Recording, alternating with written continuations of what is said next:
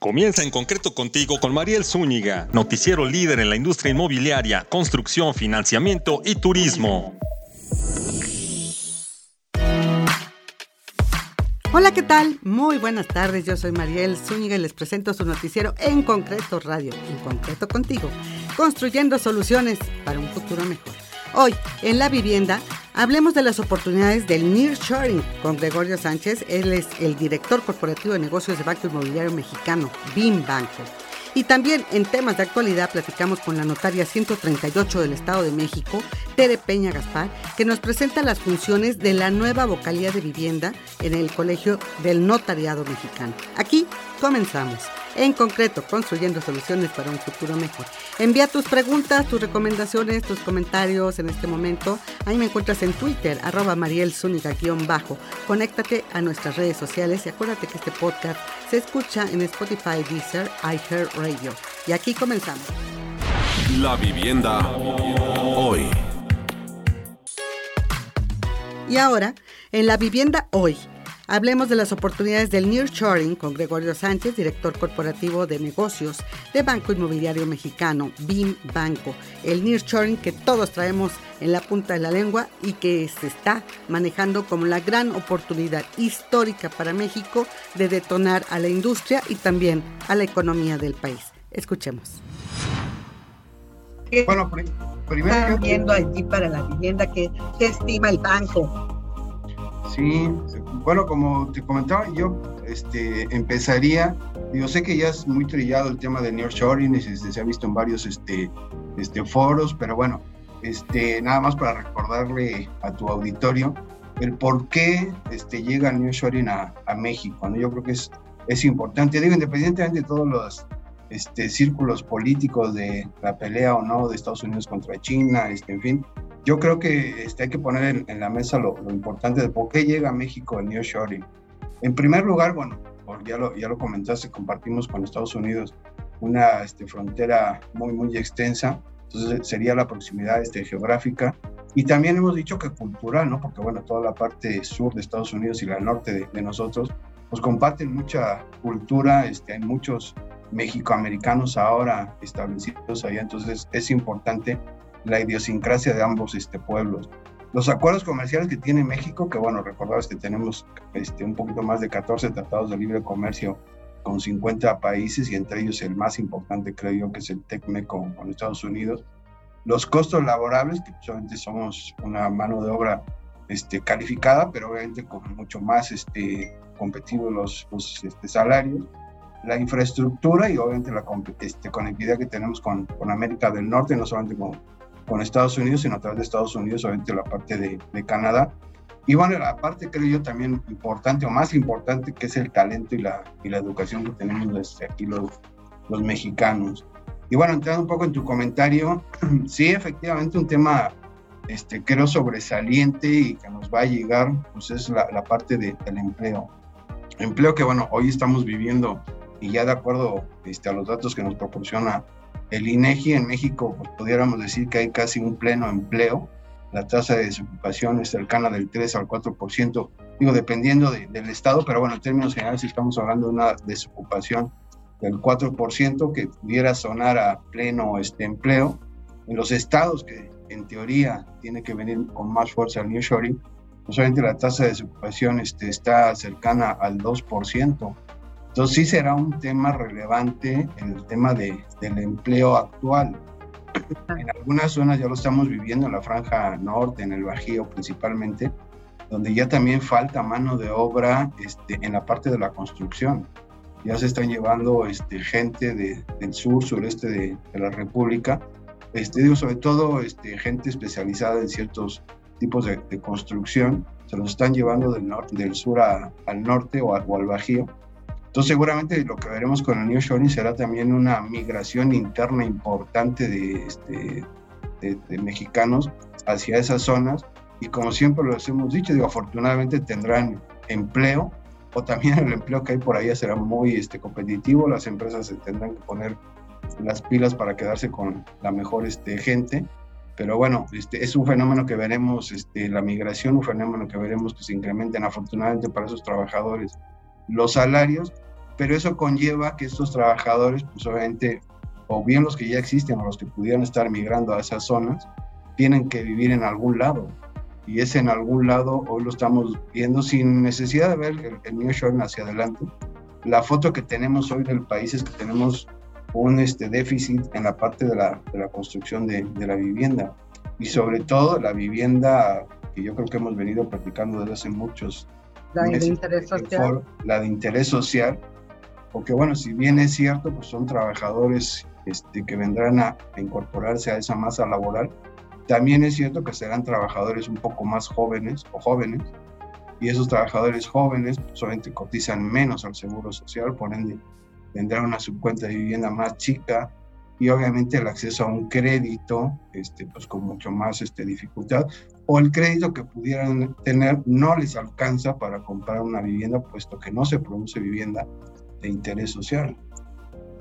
Sí, y bueno, si tú fueras una industria que se viene a establecer a, México con, con o sin el nearshoring, pues obviamente lo primero que tienes que ver es dónde vas a establecer tu, industria, obviamente tiene que haber todo el equipamiento para que la puedas este, poner, agua, luz, etcétera, etcétera. Pero visto desde el punto de vista este, de la vivienda, lo primero que vas a tener que ver es dónde van a vivir tus trabajadores. Y si tus trabajadores hoy no tienen acceso a una vivienda económica o vivienda este, de, interés social, acces, asequible a esos trabajadores, pues pudiera ocurrir que esa industria este, pues ponga este, en la mesa no establecerse en una u otra este, localidad por esa falta de, de, este, de vivienda accesible para esos trabajadores. Ah, mira, puede ser un elemento, un elemento para modificar incluso su ubicación. Sí, sí, claro, indudablemente, digo, aquellos estados, ciudades donde estén mejor preparados hoy en día para recibir este, el tema de, la vivienda, seguramente serán manos, seguramente serán los, los que levantarán la, la mano para eso y aquí hay la infraestructura necesaria para hacer vivienda, insisto, sobre todo vivienda de, de interés social, este, para esos este, trabajadores que van a demandar ese, ese servicio. Entonces, pues pudiera poner en riesgo en esos estados este, que lleguen las empresas, en esas ciudades que lleguen las empresas, si no hay una oferta accesible para los trabajadores. Oye, y entonces el mensaje es para los desarrolladores y constructores también. Sí, para ellos, este, obviamente, igual que nosotros están, estamos deseosos de poder financiar más vivienda de, de interés social, yo creo que también es una llamada para la propia autoridad, llámese estatal, este, municipal o, o federal, yo creo que entre todos tenemos que ver cómo sí este, hacemos la, la vivienda de, de, interés social, ¿no? Las autoridades municipales, que bueno, ya se ha dicho en varios foros, que aproximadamente el 80% este, de los municipios en, en, México carece de un plan de desarrollo urbano. Entonces se tienen que conjugar muchas, muchas cosas, ¿no? Este, tanto nosotros, los bancos que financiamos para la construcción, las autoridades, este, poniéndose también este, ad hoc este, con terrenos, con permisologías, este, ni qué decir, y lo hemos puesto también sobre la mesa, el tema de los subsidios para estos trabajadores que no pueden hoy este, acceder a, a, una vivienda este, de interés social. Y digo, siempre decimos que interés social es una vivienda entre 650 a 800 mil pesos. Pues obviamente no, no existe la posibilidad todavía para esos trabajadores de tener su, su vivienda. Entonces, yo creo que todos los que actuamos, los actores de, de esta industria, tenemos poner, que ponernos de acuerdo pues para ver cómo sí de aquí en adelante podemos este, hacer ese tipo de vivienda. Y mucho, este, digo, te podría compartir que bueno, vamos en el año muy, muy bien, vamos financiando este, arriba del 20% de lo que hicimos el año pasado, que ya era un, un récord el año pasado. Entonces vamos bastante, bastante bien. Insisto, quisiéramos financiar nosotros más vivienda de, interés social, pero bueno, este, ahí está la, este, la demanda, pues hay que ver cómo este, ponemos la, oferta este, con estos trabajadores.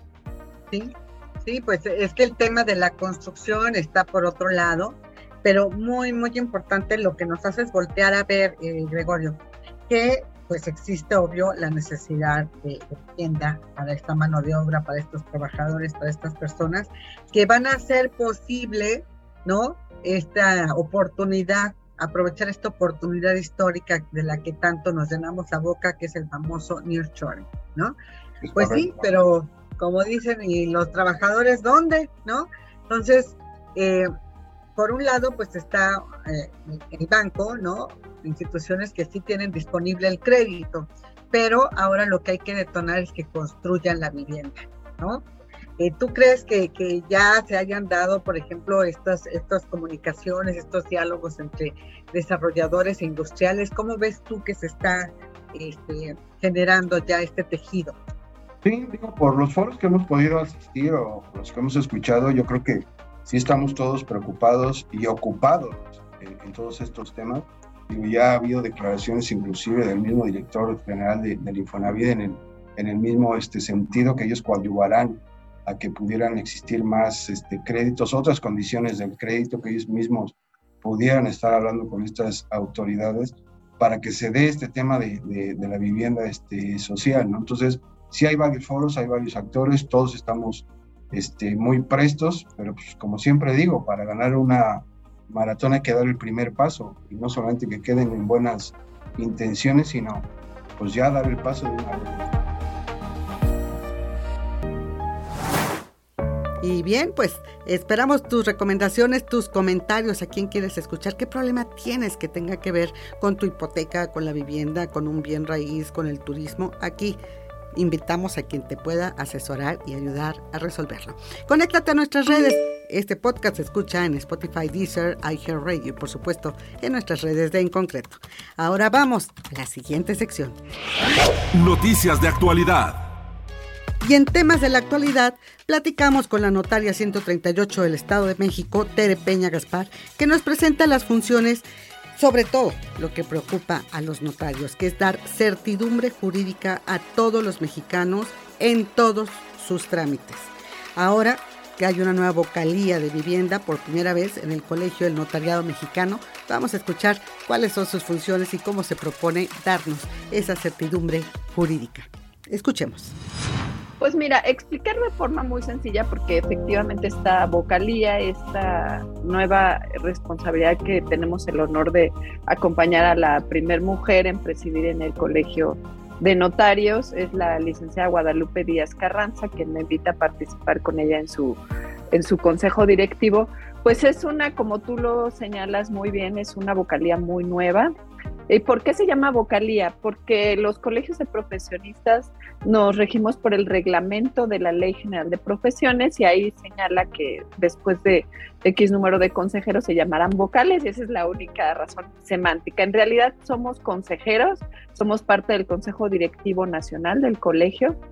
El colegio también al ser un colegio nacional de profesionistas, pues tiene funciones de asesoría para diferentes vínculos con las eh, con la creación de leyes, con las opiniones que se refieren respecto a la función notarial, que esas las realizan en otros, eh, en otros encargos por parte de la presidenta, incluso directamente está participando el colegio activamente en varias este, propuestas de ley.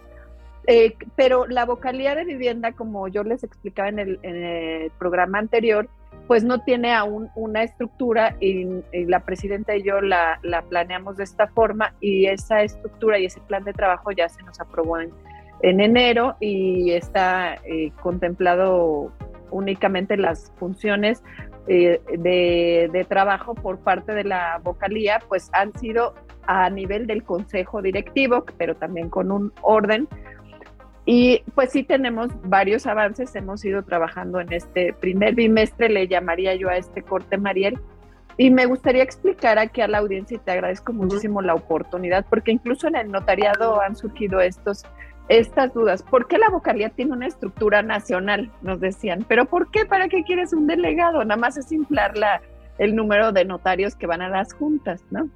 Y, me, y por eso se me hace muy oportuno verlo aquí en tu programa que, escuchan todos los, eh, pues todas las áreas involucradas, eh, que, que sea interdisciplinario este, este mensaje, el por qué hay una vocalía, pues por la importancia que es el derecho a la vivienda para el notariado, pero también porque esa vocalía tiene una estructura que es una estructura que ha en estos seis meses que se ha ofrecido pues a todos los involucrados en la cadena de valor de la vivienda, que pues como tú sabes son varios los que tenemos que ver con, con temas de vivienda. Entonces, eh, pues quisiera explicarte primeramente qué es el Sistema Nacional de Vivienda. Y este traía yo antes que esa lámina lo que, lo que son las siete características de una vivienda. Este, este es muy importante. ¿Por qué los notarios tenemos que estar participando en temas de vivienda? Pues hagan escrituras, ¿no, Mariel? Pero este, yo, yo les, les quiero explicar a toda tu audiencia estas características que son, digamos que eh, de alguna forma recientes, porque la, la ONU Habitat, que es un organismo de las Naciones Unidas, tiene, y lo pueden ustedes consultar en la página de la ONU Habitat, ahí viene muchísima información respecto a todas las políticas de vivienda a nivel internacional. Y tiene estas siete recomendaciones para los gobiernos que participan en esta asamblea de qué es una vivienda adecuada. O sea, eso, además de que lo sugiere la ONU, pues lo vamos a ver que también lo ha plasmado el gobierno federal y lo están plasmando los gobiernos locales a, nivel de las leyes. Y no voy a explicar la ciencia, solo la primera, y esa es la que ocupa al notariado, que para que una vivienda sea adecuada, Mariel debe tener seguridad en la tenencia de la tierra. Y de ahí que el notario es el que proporciona esa seguridad en la tenencia de la tierra. Entonces, pues, ¿cuántos casos hemos visto de que sí compré, pero no me entregaron mis escrituras, pero es que se me extraviaron y resulta que ahora ya están a nombre de otra persona porque me suplantaron? Todas estas, eh, pues, problemática que se ha dado eh, en la realidad de nuestro país y que ha hecho que el notariado reaccione en tener biométricos, en la identificación de los comparecientes y que todo esto también como en el programa anterior te platicaba, bueno, sí hay uso de tecnologías en el notariado y están avanzando, pero siempre vamos a cuidar lo que es la seguridad de la tenencia de la tierra. Eso tampoco lo ve la vocalía que yo represento en este momento. También hay una área específica que son una comisión especializada y que incluso eh, se habló en la reunión que tuvimos en Querétaro de este tema en particular. Está trabajando mucho el notariado también en las nuevas tecnologías, Mariel, pero en vivienda, una de las características que establece la ONU para que tu vivienda sea digna, adecuada y que te, y que te estén cubriendo tus derechos eh, humanos, porque este es un derecho humano, el derecho a la vivienda, es que debes tener certeza legal. Y de ahí, pues que el plan de trabajo que instruyó la presidenta Guadalupe Díaz Carranza es, tenemos que participar activamente porque el, el, derecho a la vivienda está muy de la mano en estos siete aspectos, al derecho a la seguridad jurídica también consagrado en la Constitución, pero también a las características de lo que es tu vivienda, pues que tenga sus documentos, de, digámoslo coloquialmente, ¿no? Que tenga una certeza legal la página de la ONU viene un estudio que realizó recientemente la ONU en materia de, rezago habitacional y es muy interesante también. Eh, eso yo creo que pudiéramos hablar hasta en un solo programa de eso, porque eh, en México se da una problemática específica, Mariel, que tú la conoces muy bien, que es el abandonar tus casas y que esa no tiene tanto que ver con la seguridad de la tenencia de la tierra, sino con una realidad social, que es que estas casas las abandonaron porque están muy lejos de los trabajos y que esa es otra de las características de la vivienda adecuada. Por eso es que el que la vivienda es el número 6, la ubicación. Entonces hay un número muy importante y preocupante en nuestro país de viviendas que sí fueron asequibles, que cumplen con la tenencia de la tierra, que tienen una escritura, pero que la gente no pudo vivir ahí porque materialmente era imposible para ellos vivir en esos lugares, ¿no?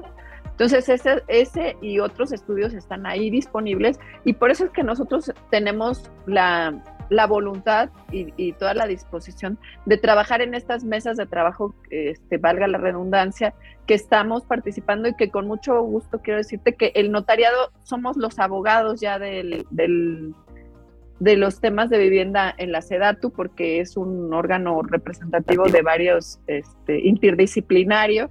Ahí están pues eh, todos los participantes. Y con mucho gusto te digo que nosotros, el notariado, somos los abogados, vamos a empezar al mapeo y estamos eh, muy contentas, la presidenta eh, Lupita y yo, por esta aportación que podemos realizar. Mira, este artículo 13 viene en la Ley Federal de Vivienda, aunque no dice federal, es una ley federal. Esta ley se creó con la intención de que cada estado tenga su ley también local de vivienda. Y en esta ley de vivienda se contempla lo que es el Sistema Nacional de Vivienda, que a lo mejor muchos no lo conocemos, pero que es importante que lo repasemos aquí en tu programa y por eso yo te agradezco la oportunidad del podcast, porque sí es de importancia para todo el sector, Mariel. El artículo dice que el Sistema Nacional de Vivienda es un mecanismo permanente de coordinación, así lo llaman mecanismo, ¿no? De coordinación y concertación entre los sectores público, social y privado. O sea, aquí engloba hasta las fundaciones, la autoconstrucción, también a los desarrolladores, a todos. Pero ¿cómo? Eh, ahorita vamos a ir ahondando en este tema que para mí es muy, interesante. ¿Y cuál es el objetivo? O sea, ¿cuál es el objeto de, que exista un sistema nacional de vivienda? Bueno, primero coordinar y concentrar las acciones para cumplir con los objetos, prioridades y estrategias de una política nacional de vivienda. Porque de ahí que es importante tener en el radar estos factores de qué es una vivienda apropiada en estos eh, últimos años y cómo nos lo está marcando eh, la ONU que, que, tenemos que seguir esa directriz. Entonces, por eso es que se da la necesidad de que haya una coordinación entre todos los sectores, público, social y privado, y para eso es el Sistema Nacional de Vivienda.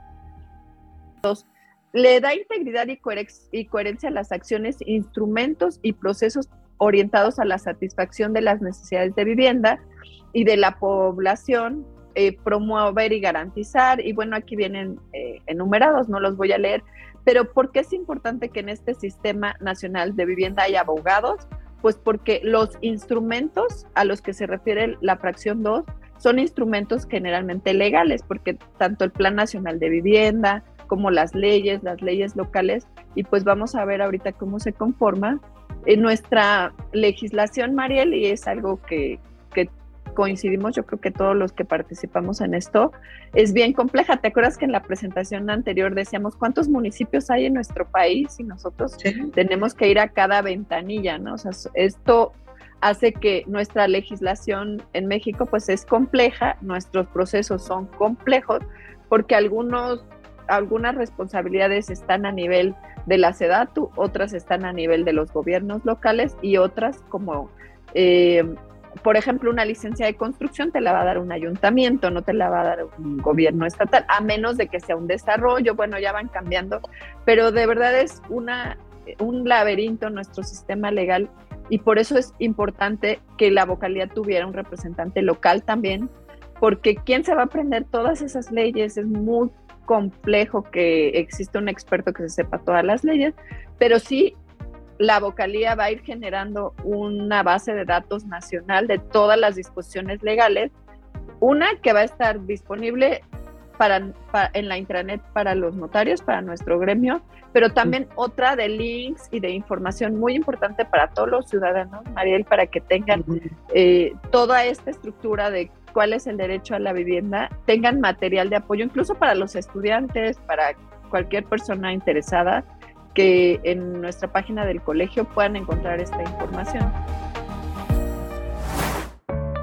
Y bien, así como escuchamos esta parte de, la preocupación de los notarios por actualizarse, por subirse al tren de la tecnología, también lo están haciendo de manera consciente y muy prudente para resguardar toda nuestra documentación, todos los trámites. No hay mejor forma de tenerlos resguardados que con el notario. Entonces, además de ser válidos y legales, también están allí resguardados en el archivo este, de, las notarías. Y bueno, pues ellos sí están eh, en la tecnología, pero también nos quieren brindar esa certidumbre jurídica en todos los trámites que hagamos en nuestra vida y que tengan que ver con su tema.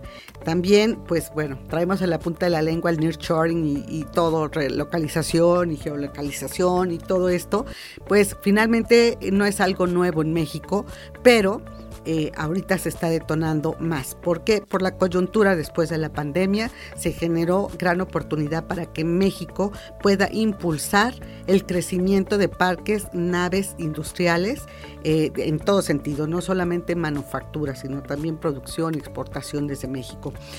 Por esto, se prevé lo que se está viendo ya una absorción y una construcción rápida de nuevos parques, de nuevas naves, de nuevas bodegas para detonar todo, toda la industria. Y esto trae más empleos, obviamente una derrama económica que beneficia al país. Y como lo escuchamos hoy, también se tiene que construir vivienda para los trabajadores cerca de los parques industriales, cerca de las zonas industriales. Una gran oportunidad también para desarrolladores de vivienda y para los financieros que van a dar los créditos. Así que vamos a ver cómo se beneficia México también en el ámbito residencial y de los créditos hipotecarios pues hasta aquí por hoy. Escríbenos, manda tus recomendaciones. Ya sabes, este podcast se escuchan en Spotify, Deezer y iHeartRadio y mándanos también tus comentarios a nuestras redes de En Concreto. Yo soy Mariel Zúñiga y a nombre de todo el equipo que realiza este programa, nos despedimos deseándote que esta sea una gran semana. En concreto, construyendo soluciones para un futuro mejor.